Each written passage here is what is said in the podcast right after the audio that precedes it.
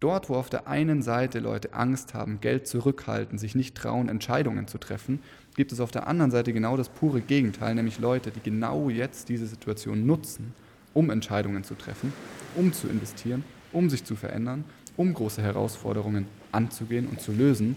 Und genau da kannst du auch mit deinem Angebot ansetzen. Lifestyle Business, der Podcast von Digitale Safari. Schnall dich an, dreh den Sound auf und freu dich auf tiefe Einblicke und verrückte Stories aus dem Online-Business-Alltag. Wenn die Kunden plötzlich ausbleiben, wenn Zahlungen nicht mehr durchgehen, wenn Leute die Zusammenarbeit abbrechen möchten, dann kann das ein Beispiel sein für Online-Business in Krisenzeiten. Denn was passiert? Es verändern sich Dinge, es verändern sich Menschen und das kann dazu führen, dass es einem Business besser oder so wie in dem Beispiel, das ich gerade genannt habe, schlechter geht. Und damit herzlich willkommen zur heutigen Folge Online-Business in Krisenzeiten. Ich sitze hier wie immer mit dem Pascal Keller. Mein Name ist Johannes Eder und wir möchten heute mal darüber sprechen, wie geht man eigentlich mit einer Phase um, in der wir uns hier nach wie vor befinden, in der es irgendwie gefühlt so ein bisschen drunter und drüber geht, in der sich die Ereignisse überschlagen, in der man davon sprechen kann, dass wir uns in einer Wirtschaftskrise, aber auch darüber hinaus äh, in, ja, in verrückten Zeiten befinden. Und was bedeutet das jetzt für mein Business? Wie kann ich damit umgehen? Mit welchen Risiken habe ich zu tun? Und welche Chancen ergeben sich vielleicht auch aus dieser Situation? Pascal, ich würde sagen, lass uns mal damit einsteigen. Ja, was ist eigentlich gerade los? Genau. Somit auch herzlich willkommen von meiner Seite. Ähm, ja, was ist aktuell los? Ich würde sagen, wir kommen aus der in Anführungszeichen gefühlt schwierigsten Phase, aus der Pandemiephase, Corona-Zeiten raus und gefühlt stolpern wir wieder in ein weiteres ähm, risikoreiches Szenario, so würde ich es mal bezeichnen. Wir sehen auf der einen Seite natürlich den Krieg in, in der Ukraine, wir sehen ähm, Lieferengpässe dadurch, äh, wir hören von Rohstoffknappheit und so weiter und so fort. Wir hören ähm, jüngster Zeit von Dürreperioden in Europa wie Italien und Frankreich. Ähm, ich glaube, gefühlt, wenn man aktuell die Nachrichten einschält, dann ähm, weiß man sofort irgendwie, mit was man es da zu tun hat, beziehungsweise ja, was einen da so ein bisschen hm, vielleicht auch Sorgen bereitet. Und natürlich, und das ist ganz berechtigt, ist dann oft die Frage, okay, was, was äh, besteht mir davor, vor allem in meinem eigenen ähm, Business, in meinem eigenen Unternehmen. Und darüber wollen wir heute sprechen. Ja? Punkt. Was ist los? Ich glaube, ja, jeder hat so ein, ein, eine Idee und ein Gefühl davon, was da momentan los ist. Und Johannes, vielleicht zu der Frage, wozu führt das oder wozu kann das eigentlich führen, diese, äh, diese Situation, die wir vor uns haben? Wir sprechen über Energieknappheit, über Lebensmittelknappheit, über Lieferengpässe etc. etc. Ne? Ja.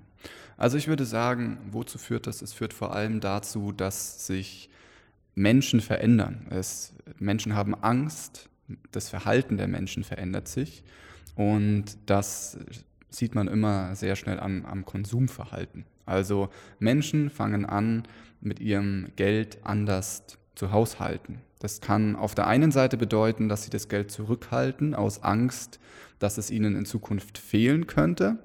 Es kann auf der anderen Seite aber auch sein, dass sie das Geld investieren aus Angst davor, dass entweder das Geld kaputt geht hier in so einer inflationären Phase, wo sämtliche Märkte fallen. Das kann aber auch sein, dass sie jetzt merken, wenn ich jetzt nicht investiere in mich, in meine Zukunft, vielleicht in mein Unternehmen, in was auch immer, dann sieht es ganz, ganz schwierig aus. So, das bedeutet also, die Menschen, die verhalten sich auf jeden Fall in so einer Phase mal anders als sonst. Und anders kann heißen, dass entweder in meinem laufenden Prozess, den ich vielleicht äh, mit meinem Unternehmen habe, dass dort Kunden wegbrechen. Es kann aber auch sein, dass Kunden hinzukommen. Und Pascal, ich habe es jetzt, schon, jetzt schon grob angesprochen. Ähm, es kann sein, dass Kunden wegbrechen. Und da sind wir eigentlich schon, da sind wir eigentlich schon fast bei den, bei den Risiken angekommen. Ähm, ja, was, was sind die großen Risiken, wenn ich jetzt, wenn ich jetzt ans Online-Business denke, an ein Business ähm, im Dienstleistungsbereich als Freelancer, als Coach, als Berater, äh, mit dem ich online unterwegs bin. Ähm, was würdest du sagen, sind so die, ja, die Sachen, vor denen man sich jetzt in Acht nehmen sollte, die man auf jeden Fall ja. nicht vernachlässigen darf. Ja. Mit Sicherheit ist so, dass wenn wir eine Bedürfnispyramide angucken, die Leute jetzt eher wieder ihre Grundbedürfnisse stärken. Das bedeutet, äh, es wird darauf geachtet, dass ein Stück weit Sicherheit da ist. Das heißt, vielleicht wird der ein oder andere ein bisschen Bargeld äh, zu Hause unter das Kopfkissen legen, ähm, man wird gucken, dass äh, reichlich an, an Essen im Prinzip da ist. Ähm, es wird vielleicht noch mehr darauf geachtet, Energie zu sparen, Wasser einzusparen, ähm, um, um ja einfach da so ein bisschen kostensenkend unterwegs zu sein. Ähm, es wird vielleicht sogar der Urlaub eingespart, weil man sagt, wir wissen nicht, was dieses Jahr noch als Jahresabschlussrechnung ähm, auf unserem äh, Strom, Stromabrechnung und Gasabrechnung und Heizölabrechnung stehen wird. Ähm, darüber, glaube ich, sind viele Leute äh, diese Unsicherheit eben, wo das Risiko besteht.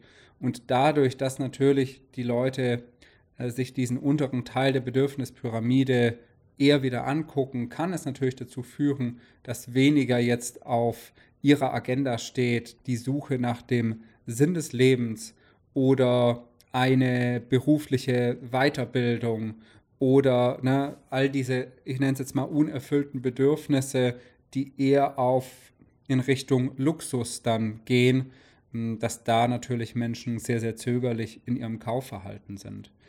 Und das kann natürlich dazu führen, dass Leute, die vielleicht jetzt gerade bei dir, der zuhört, sagen, ah, ich tue mich schwer, eine große Entscheidung jetzt, eine finanzielle Entscheidung zu treffen, in eine Weiterbildung zu investieren.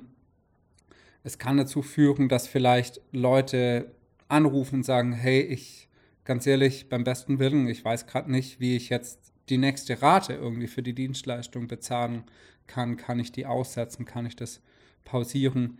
Ähm, das sind sicherlich irgendwie Gedanken, die, die heutzutage aktuell da sein können. Aber bevor wir jetzt hier den Teufel an die Wand mahnen, glaube ich, sollten wir auch unbedingt über die Chancen sprechen.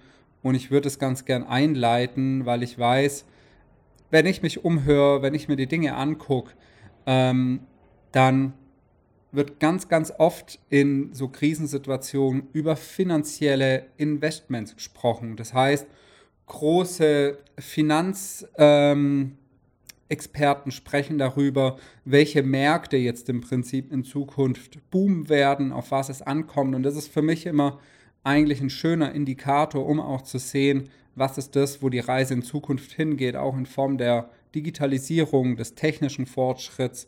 Und da sehe ich eigentlich zwei Dinge, die im Bereich, sage ich jetzt mal, der empathischen Tätigkeiten, also Mensch zu Mensch, in diesen Tätigkeiten, wo wir unterwegs sind, ähm, dass da zwei Dinge in den Vordergrund rücken. Das eine ähm, wird mit sicherlich äh, ein Thema sein, wie die Arbeitswelt sich verändert. Leute und gerade auch die Generation nach uns, Johannes und ich, wir haben beide jüngere Geschwister und somit natürlich auch ein Draht zur jüngeren Zielgruppe, ähm, was für uns auch mal wichtig ist, um zu sehen, wohin geht da die Reise auch in Zukunft. Und da ist sicherlich ein Thema, wo wir hinkommen, dass es mehr über das Thema Sinnhaftigkeit in der Berufswelt geht. Es wird sicherlich mehr darum gehen, ähm, die Work-Life-Balance sogar noch zu stärken. Ganz, ganz viele Unternehmen sprechen darüber, über die drei- oder vier Tage Woche. Und das ist sicherlich ein Szenario über die nächsten 10, 20 Jahre, das mir persönlich als sehr, sehr realistisch äh, vorkommt. Auch im Zuge dessen, weil die Welt halt voller wird und im Schritt der Digitalisierung einfach weniger, sage ich jetzt mal, in Form produktiver Arbeitsplätze, äh, ne, also produzierende Arbeitsplätze äh, einen Bedarf finden und da nicht in die, in die große Arbeitslosigkeit zu fallen, wird das dann wahrscheinlich durch sage ich mal, Schichtbetrieb auch in Büros zum Beispiel kompensiert. Genau. Also das ist ein großer Bereich, diese berufliche Weiterbildung. Und ein anderer Bereich ist mit Sicherheit auch, ich nenne es jetzt mal, ähm, die Lebensberatung, also das sogenannte Life-Coaching, ähm, wird mit sicherlich einen großen Schwerpunkt in der Gesellschaft einnehmen und wird sogar irgendwann zu einer Art Standard werden, kann ich mir als Szenario sehr, sehr gut vorstellen. Das hängt einfach damit zusammen, weil die Welt gefühlt einfach ticken komplexer wird und ähm, dadurch die Leute in dem Bereich einfach Unterstützung brauchen. Das fängt an mit, mit Stressresilienz, äh, Thema depressive Stimmung, Ängste, Unsicherheiten, Zweifel und so weiter und so fort. Das heißt, das sind so die zwei Branchen, die ich sehe. Und ähm, ja, ich würde sagen, glaube ich, einen ganz guten, spannenden Übergang zum Thema Chancen. Wir haben gesagt, Risiko bedeutet gleichzeitig auch immer eine Chance. Somit hat eine Krise auch immer eine große, große Chance. Johannes, was würdest du sagen? Chancen. Wenn wir über Chancen sprechen, worin sehen wir die Chancen und was benötigt es vielleicht auch, um diese Chancen zu erkennen und sie auch zu nutzen? Also ich würde sagen, an der, an der Stelle, wo äh, Angst besteht, wo Veränderung äh, herrscht, an der Stelle geben sich immer auch große Chancen, denn es gibt Probleme, die gelöst werden wollen. Also die Leute, die sind jetzt, ähm, stehen jetzt neuen Herausforderungen gegenüber und diese Herausforderungen möchten sie lösen. Das bedeutet, in einer Zeit, in der wir von einer, ich sage jetzt mal, Krise sprechen, in der Zeit ähm, verändert sich sehr viel und diese Veränderung führt dazu, dass die Leute, haben es vorhin gesagt, andere Dinge tun, andere Dinge brauchen, andere Probleme haben, die gelöst werden müssen. Und daraus ergeben sich auch wirtschaftlich gesehen, und darüber müssen wir natürlich sprechen, wenn wir hier über Online-Business ähm, sprechen, dann ergeben sich daraus große Chancen. Also ich fand das ganz spannend, was du vorhin gesagt hast, Pascal, mit der Bedürfnispyramide. Wenn ich aktuell ein Angebot habe, das sich ausschließlich auf den Luxus, Selbstverwirklichungsbereich bezieht, der irgendwie so in der Bedürfnispyramide ganz oben ist. Und wir sind jetzt aber in einer Phase, in der vielleicht die Themen, die weiter unten sind in der Bedürfnispyramide, wie beispielsweise Sicherheit, einen viel höheren Stellenwert bekommen, dann sollte ich entweder darüber nachdenken, mein Angebot zu erweitern oder zu shiften, oder ich sollte zumindest darüber nachdenken, meine Kommunikation dahingehend anzupassen. Also ich will euch mal ein Beispiel mitgeben. Einfach mal für uns gesprochen. Und das ist ein Beispiel, das kann man anwenden, das muss man nicht machen, das muss man auch ein bisschen mit seiner Moral vereinbaren. Wir haben es mit, äh, bisher nicht gemacht, es war auch bisher nicht nötig.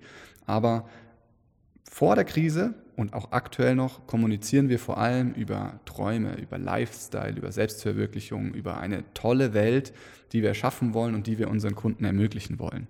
So, wenn es jetzt zu einer Krise kommt und wir merken, ähm, oh shit, die Leute, die haben gerade überhaupt keinen Kopf mehr für tolles Leben, tolle Träume.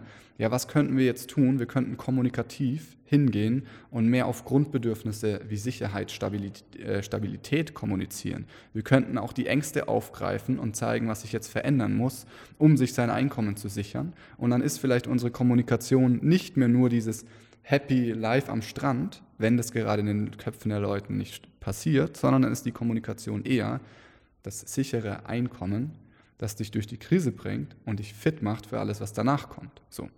Das könnte es sein und so könnte sich bei dir die Kommunikation anpassen, wenn du merkst, dass deine Zielgruppe für dein Thema nicht mehr so offen ist, wie das vielleicht vor zwei, drei Jahren der Fall war.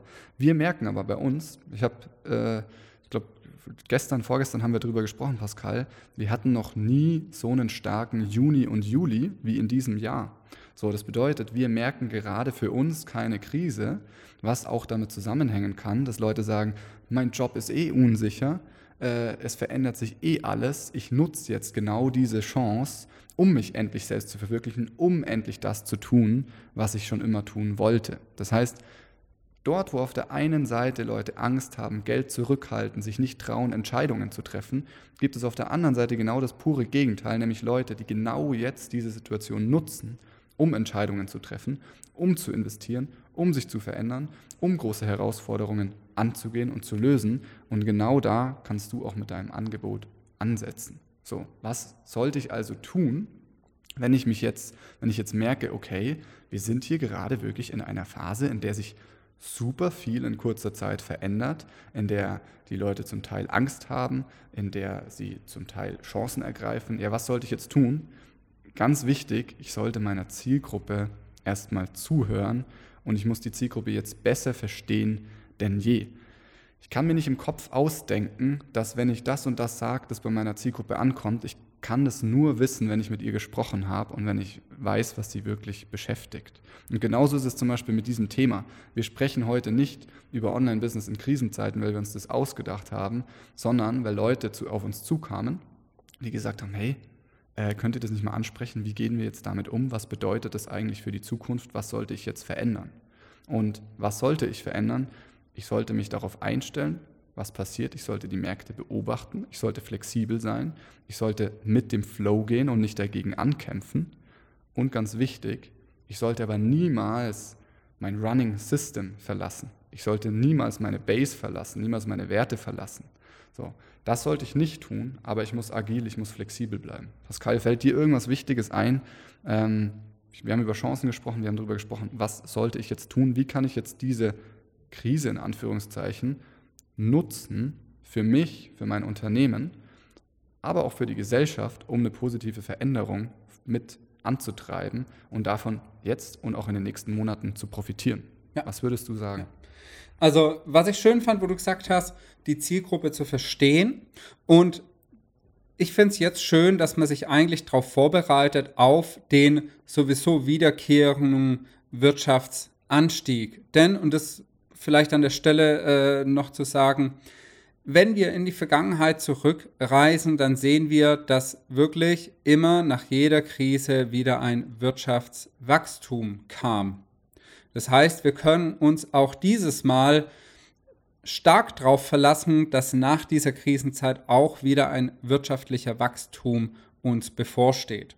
Und um uns hier ideal vorzubereiten, ist eigentlich, dass wir von uns Sprache machen. Das bedeutet, ich kann meine Zielgruppe natürlich noch besser verstehen lernen und zum anderen aber auch einfach Mehrwert mitgeben. Das heißt, ich kann konkret zum Beispiel Online-Live-Seminare, äh, die kann ich kostenlos oder für einen schmalen Taler anbieten.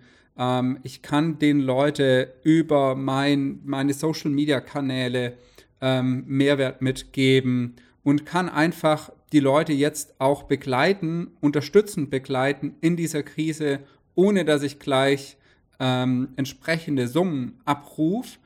Und das wird dazu beitragen, dass man, wenn die Leute einfach wieder merken und in so ein Sicherheitsgefühl kommen, merken, ah, es geht wieder aufwärts, dass sie dann dich auf dem Schirm haben und sagen, hey, super schön, jetzt habe ich doch eigentlich alle Möglichkeiten, um das Thema anzugehen, richtig anzupacken. Und dann mache ich das natürlich mit der Person, der ich zum einen schon vertraue und zum anderen, wo ich sage, wow, die Person konnte mir ohnehin schon weiterhelfen. Was ist dann wohl möglich, wenn ich mit der noch so ein bisschen in die Tiefe gehe?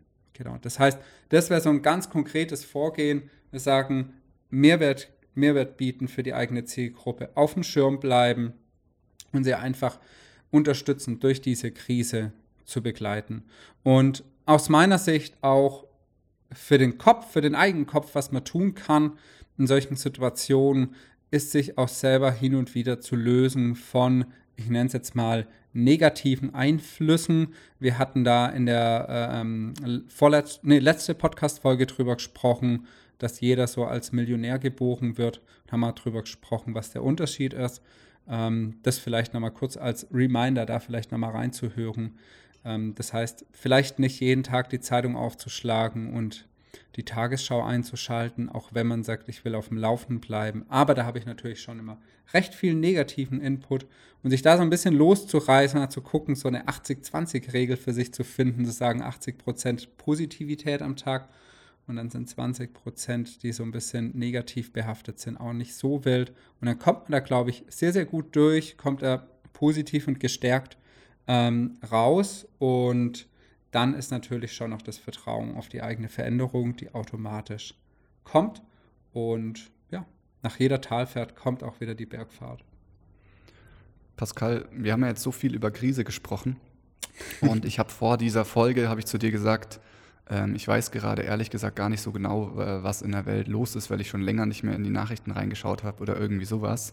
Und ich muss ehrlich gestehen, auch wenn sich gerade viel verändert und es irgendwie anders ist als noch vor einigen Jahren. Für mich fühlt es sich nicht wirklich wie eine richtige Krise an, auch wenn schlimme Dinge in der Welt passieren. Aber das, was ich jetzt hier in, meinem, in meiner Bubble, in meinem Umfeld mitbekomme, fühlt sich nicht nach einer Krise an. Und mich würde mal interessieren, wie das für dich ist, der oder die du gerade hier bei uns zuhörst.